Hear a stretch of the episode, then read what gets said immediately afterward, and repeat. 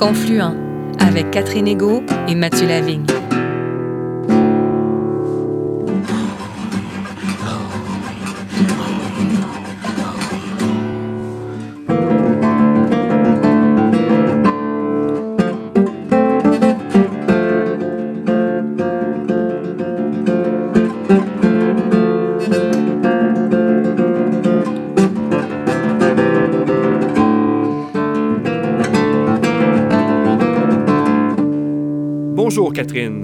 Bonjour Mathieu.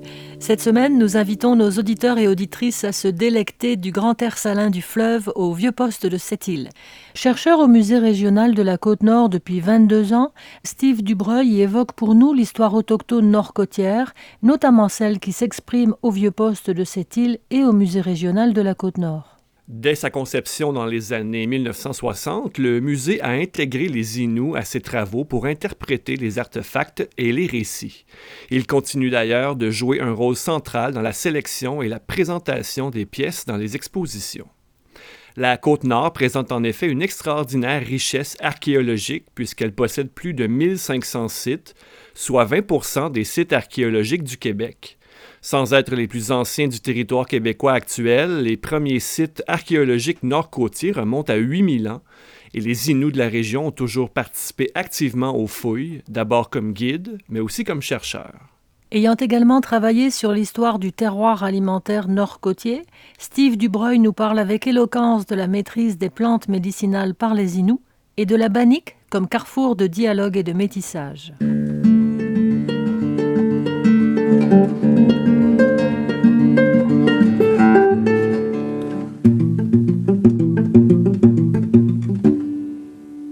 Dubreuil, bonjour. Oui, salut bien les amis. Merci de nous accueillir euh, au vieux poste de cette île. Magnifique vue, magnifique température. Tout à fait. On a été euh, bénis aujourd'hui par euh, Miss Météo. Miss Et la- l'entrevue va être accompagnée de gazouillis, d'oiseaux. euh, donc, c'est c'est magnifique. Euh, Steve Dubreuil, euh, vous êtes anthropologue et chercheur au Musée régional de la Côte-Nord depuis plus de 22 ans. Mais oui, déjà. Pourquoi avoir opté pour l'anthropologie? Oh, wow. Question personnelle. Oui, j'aime cette question. Euh, J'ai grandi dans une famille euh, tout à fait typique, tout à fait sympathique, charmante, adorable, euh, née d'un père qui était euh, marin dans les années 50. Un bonhomme qui a eu un parcours assez, assez surprenant.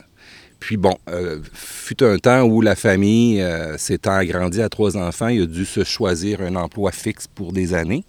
Et si on recule dans les années 60, cette île était un peu l'Eldorado du Canada avec les grands développements miniers.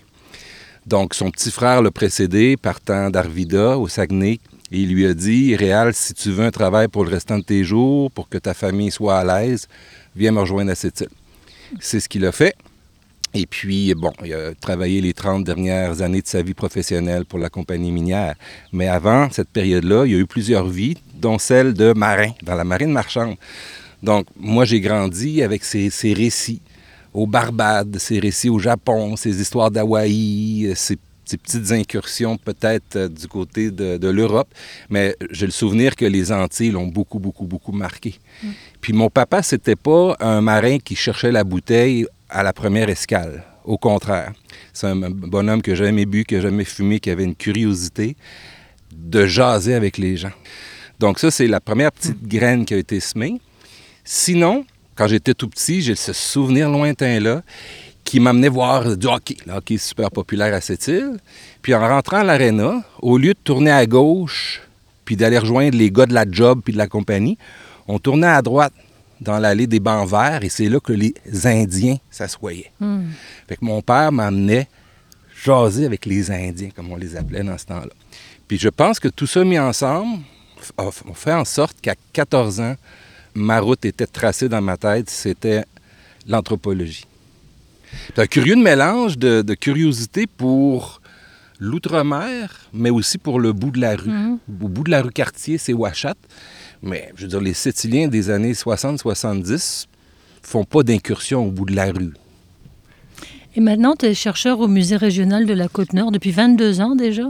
Est-ce que tu peux nous parler un petit peu du contexte dans lequel le musée a été fondé et de, de ce qu'il fait, de sa mission? Oui, ben c'est, le hasard fait bien les choses. On est sur le site même euh, du premier musée des Sept-Îles. Donc, pour situer les mhm. gens, on est, on est à l'extrémité ouest de la péninsule de Sept-Îles.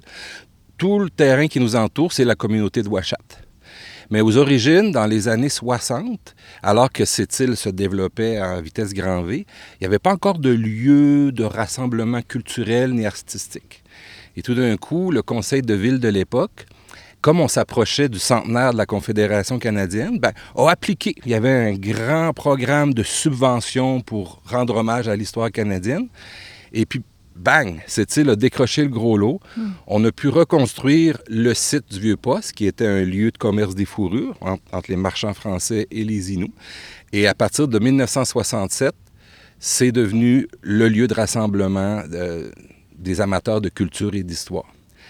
Au fil des ans, il y a un deuxième musée qui a ouvert ses portes au centre-ville en 1986. Mhm. Celui-là va devenir le musée régional de la Côte-Nord, mais le site du Vieux-Poste, qu'on peut qualifier de lieu d'interprétation historique, est demeuré un satellite du musée régional et il est géré par, par cette équipe-là dont, je fais partie.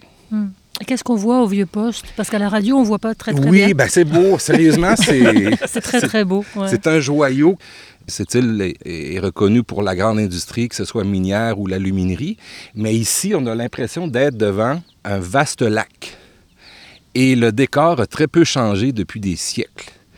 Donc, le poste a été construit sur ce surplomb euh, gazéné-là à la fin du 17e siècle. Et on l'a reconstruit au même endroit. Évidemment, il y a eu des fouilles, etc. Donc, concrètement, il y a une barricade qui entoure le site. Et on a reconstruit cinq des bâtiments principaux qui existaient à la fin du 18e siècle. Le bâtiment premier, c'est le comptoir de traite, avec un dépôt de marchandises sèches à l'arrière. On a un bâtiment secondaire qui était l'habitation des employés. On a un hangar à canaux, on a un four à pain, on a un puits et un petit quai qui permettait toutes les opérations de la mer vers la terre et vice-versa. Et, dans le fond, le, vieux poste est, bon, une composante du musée régional euh, de, la Côte-Nord.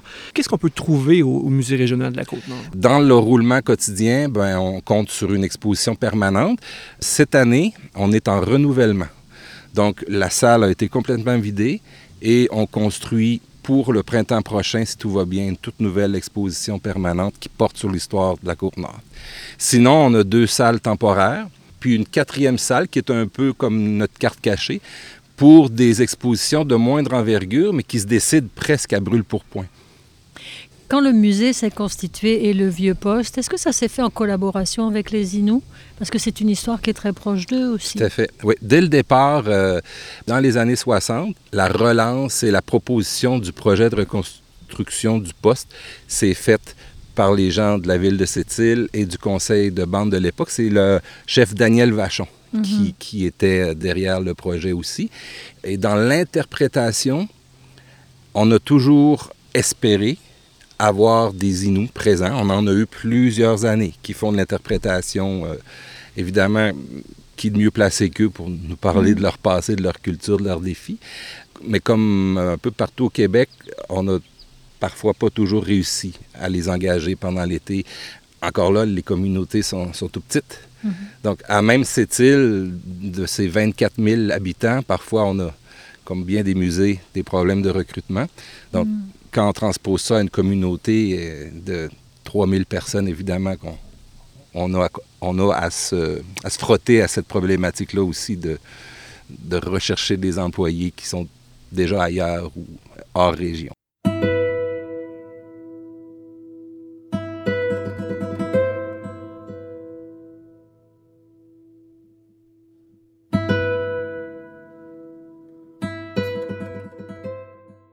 Au niveau du musée régional, j'imagine dans votre collection permanente, il doit y avoir des artefacts qui sont inou. Oui, on a une petite collection. On compte euh, environ 10 000 objets dans nos collections qui sont essentiellement nord-côtiers. Hmm. Donc oui, effectivement, on a une petite collection d'une centaine d'objets euh, rattachés aux Inuits. C'est des pièces d'artisanat typiques par exemple des bottes de loup marin d'Unamen ou que ce soit une veste de chasseur de Matimécoche, des choses comme hmm. ça. Je vous mentionnais tout à l'heure qu'on est en processus de renouveler notre exposition permanente. Ben, euh, Joannie Jacques, qui est directrice du musée régional depuis quelques années, tenait fortement à créer un comité aviseur. Donc, mm-hmm. en amont du processus de d'idéation de la nouvelle expo, il fallait absolument qu'on ait des gens du Chapoutoine et de l'Institut Chakapèche pour nous donner leur avis, puis nous proposer des thématiques à couvrir. Et Steve Dubreuil, les, premiers peuples nous demandent de plus en plus d'intégrer leur version de l'histoire à nos grands récits euh, historiques, euh, à notre grand récit, euh, je dirais, collectif. Est-ce que tu as l'impression que le récit, le narratif de l'histoire de la grande région de cette île change? Et si oui, comment la population de la région, population alloctone, réagit à cette histoire en mouvance, en changement? Je perçois une bonne réaction. Je perçois une évolution des mentalités. Dans les, dans les dix dernières années, j'ai eu certaines charges de cours ici au Cégep, par exemple, en anthropologie. La question se posait dans les cours que je donnais, évidemment, sur, sur l'histoire de la Côte-Nord, mais je me suis rendu compte aussi que dans d'autres départements, que ce soit en philosophie ou en psychologie, il y a des sujets plus sensibles qui commencent à trouver leur place dans le cursus collégial au Québec, entre autres la question des pensionnats il n'y a, plus un cours de nos jours en sciences sociales où on n'aborde pas cette chose-là. Mm. Puis c'est bravo. Il y a une sensibilisation auprès de, ces jeunes étudiants-là qui, je crois, est beaucoup plus euh, complète qu'il y a à l'époque où moi j'étais au cégep. Oui. Ça, c'est certain. Je dis pas que l'harmonie règne puis qu'on entend de la harpe du jour, du, jour, du jour à la nuit, mais il y a certainement de nettes améliorations à tous les points de vue, ici autour, Ouachat, cette île, Malio. Il n'y a jamais eu autant de partenariats, que hmm. ce soit politique, que ce soit économique, que ce soit dans le monde euh, des arts, culture, lettres. Puis il faut dire qu'il y a il y a un tsunami culturel inou qui est hum. extraordinaire et qui rejaillit sur tout, certainement le Québec, la francophonie même, puis le Canada aussi. Puis ça, c'était quelque chose qui était difficile à prévoir il y a même 20 ans. Là. Ouais. Le talent émerge, mais je pense qu'il y a de plus en plus d'oreilles pour accueillir ce talent-là ou pour l'admirer. Les deux groupes ont fait du chemin. Il y a 1500 sites archéologiques sur la côte nord, c'est-à-dire 20 des sites archéologiques du Québec, c'est beaucoup. Oui, dont un sous nos pieds. C'est énorme. Évidemment, la géographie fait en sorte qu'on en trouve beaucoup sur la côte, comme étant mhm. une des plus grandes régions au Québec. C'est une des premières régions qui va être exploré par les Européens. Mhm. Par contre, on n'a pas, le, on n'a pas le, titre de première région foulée par les Autochtones parce qu'on est trop au nord. On laisse cette palme-là à l'extrême sud du Québec, hein, dans le coin du lac Mégantic, qui est un site daté à 10 000 ans.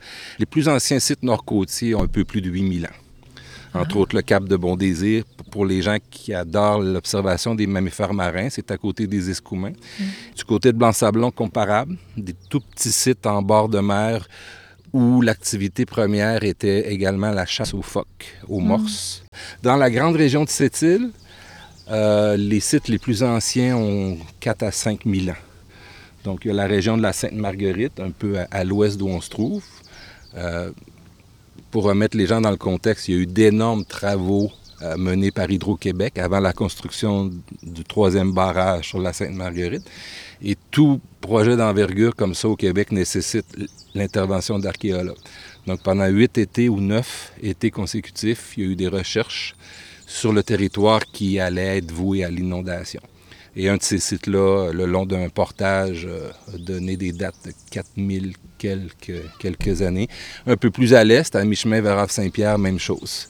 À l'époque, c'est la construction de la 138 qui nécessitait des interventions archéologiques. Puis à l'embouchure de la rivière au Boulot, kilomètre 65 à l'est de cette île, on a trouvé un site euh, qui nous ramène à 5000 quelques années. en, général, tous ces sites-là sont rattachés à une exploitation du milieu côtier. Hmm. Donc, c'est ce qui a fait vivre les Autochtones pendant, pendant, pendant beaucoup d'années. Puis éventuellement, ben, les ancêtres des Inuits, eux, se tournent davantage vers l'intérieur des terres, pour le caribou, essentiellement. Mais tout de même, en été, ils se retrouvaient sur la côte aussi. Les maringouins, c'était 40, donc on retrouvait moyen de... hein, de se calmer, de s'éloigner autant que possible. Puis bon, ça, au printemps, c'est le saumon, c'est l'outarde, c'est le caplan qui roule. Il y, a, il y, a, un foisonnement de ressources comestibles qui faisait en sorte que pour les Inuits, mai, juin, juillet, ça se passe sur la côte. Là. Oui. On a entendu parler d'un site qui s'appelle Muscaro ou Mus Musquaro. Oui. Et dont les aînés parlent. Qu'est-ce que, qu'est-ce que tu peux nous dire sur ce site-là? C'est un site euh, assez important pour les Inuits de la Basse-Côte. Musquaro, c'est la queue d'ours en Inou. C'est un endroit, donc pas très loin de la Romaine, où les Inuits se rassemblaient en été. Là, on recule euh, au 18e, 19e siècle. On se rassemblait là pendant quelques semaines. C'est un peu comme l'équivalent du vieux poste Mm. en Basse-Côte, mais avec une affluence de plusieurs bandes. Mhm. Ici, au- poste de cette île, on a les gens de la Sainte-Marguerite et de la Moisie qui se rassemblaient.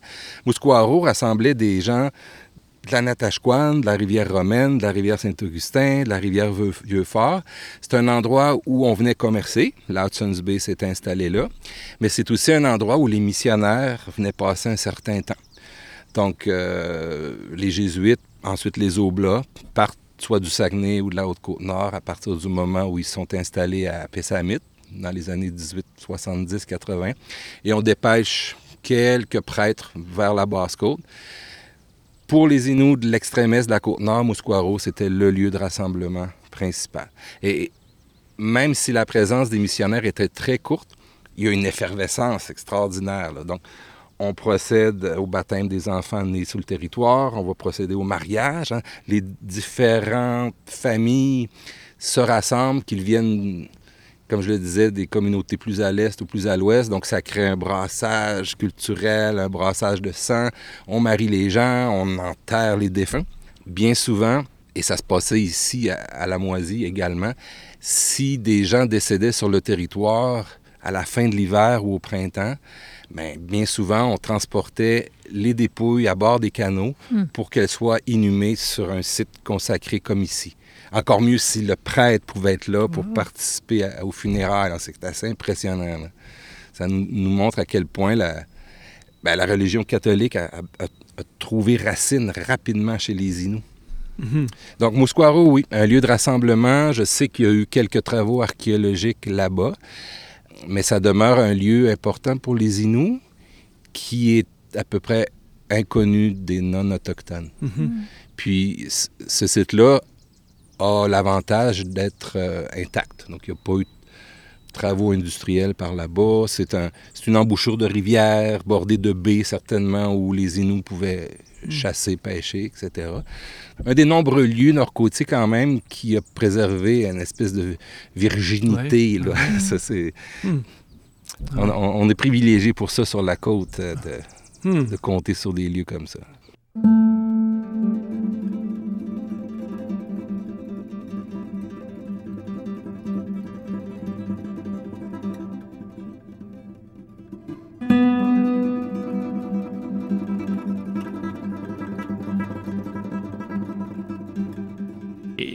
Steve, dans, dans tes travaux, euh, entre autres menés ici, ou peut-être probablement ailleurs aussi, tu as intégré dans tes équipes des personnes. Oui. Euh, Qu'est-ce que ça amène? euh, Est-ce que ça a amené un changement dans ta pratique euh, archéologique? Oui, certainement. Je reviens aux travaux de la Sainte-Marguerite. J'ai eu la chance d'y participer dans les années 90 pendant trois étés. Il y a une compagnie de Québec, une compagnie d'archéologie qui s'appelait CERAN, Centre d'études et de recherche en archéologie du Nord-Est, euh, qui avait reçu le mandat de, de- de- de gérer ces travaux-là sur presque une décennie, qui, elle, engageait des Inuits de Ouachat Malio, on était sur le territoire traditionnel des Inuits de la Sainte-Marguerite, donc c'était tout à fait naturel pour, pour les gens de Séran d'être accompagnés Mm. par des guides. Et- Dès les années 90, là, Oui. si je comprends bien. hein. tout à fait, ouais.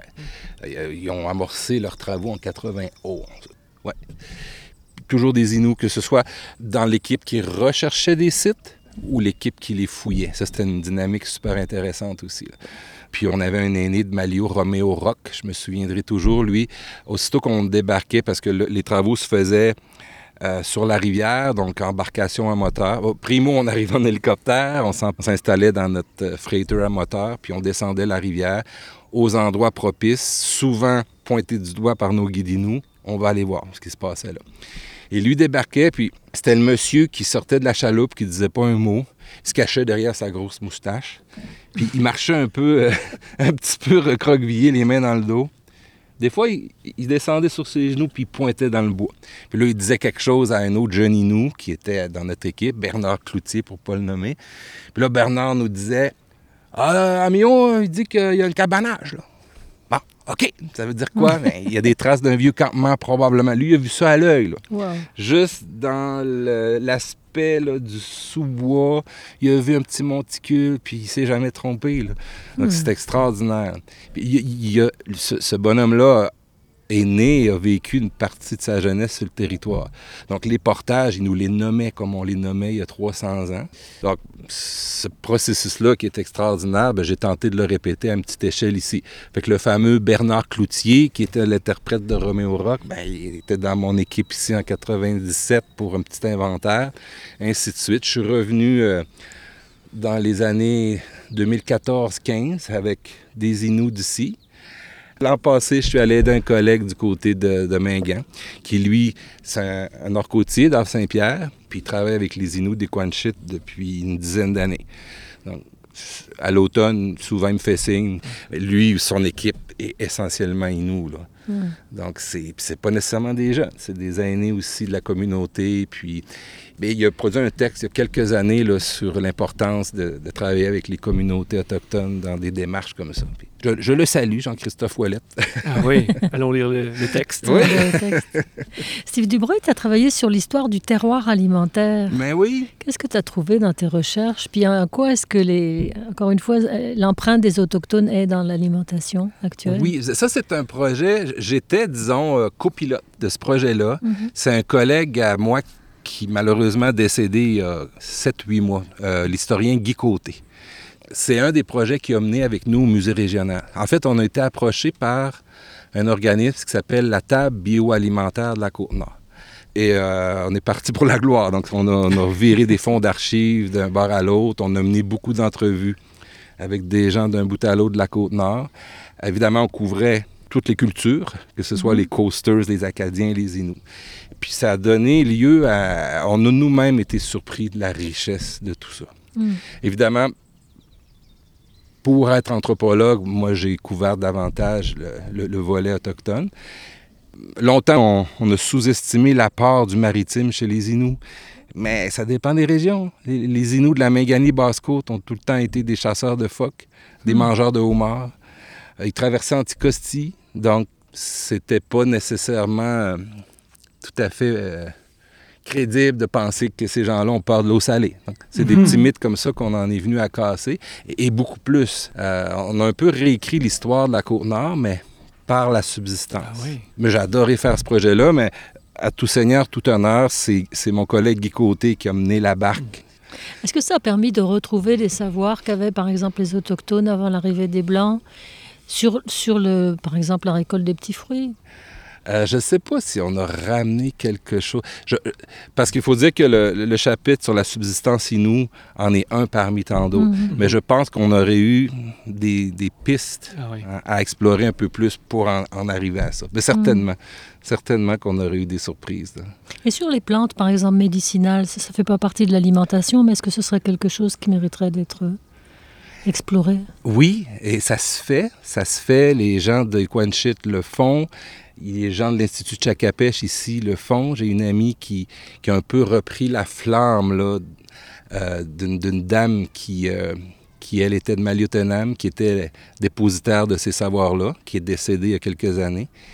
Euh, et Kathleen, pour, pour, la saluer, a repris le flambeau et elle a maintenant une pharmacopée mm. accessible aux, aux, Inuits de Malio et de Ouachat, ceux qui, qui, qui, souhaitent retourner aux façons de faire traditionnelles en matière de médecine. Donc, il y a un grand pas qui a été fait.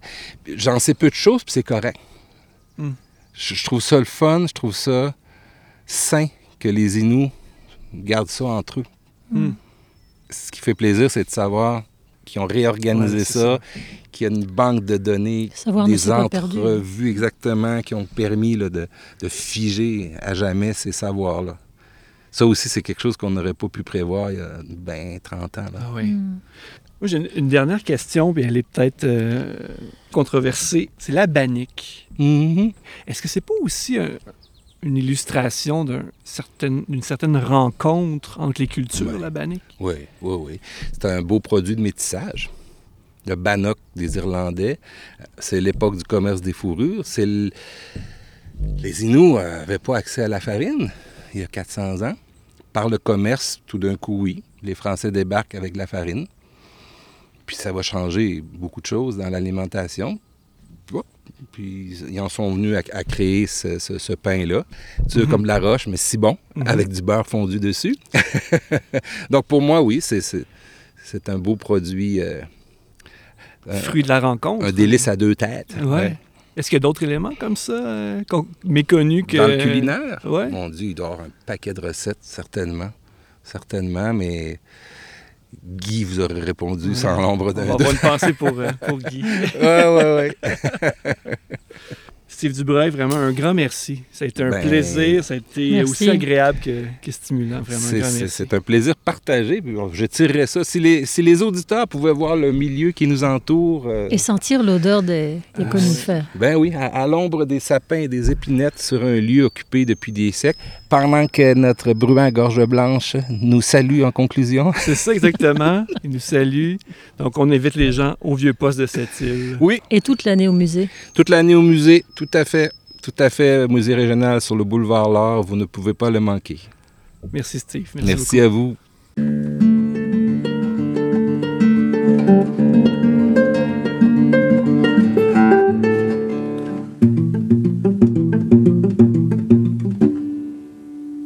Un immense merci à Steve Dubreuil de cette passionnante balade dans le passé et le présent sur le site somptueux du vieux poste de cette île. L'émission Confluent est produite par Mission Chez nous, organisme de solidarité chrétienne avec les premiers peuples. Pour en savoir plus, www.missioncheznous.com. À la semaine prochaine, Mathieu. À la semaine prochaine, Catherine. D'ici là, chers auditeurs et auditrices, restons à l'écoute de la programmation de Radio VM et Radio Galilée.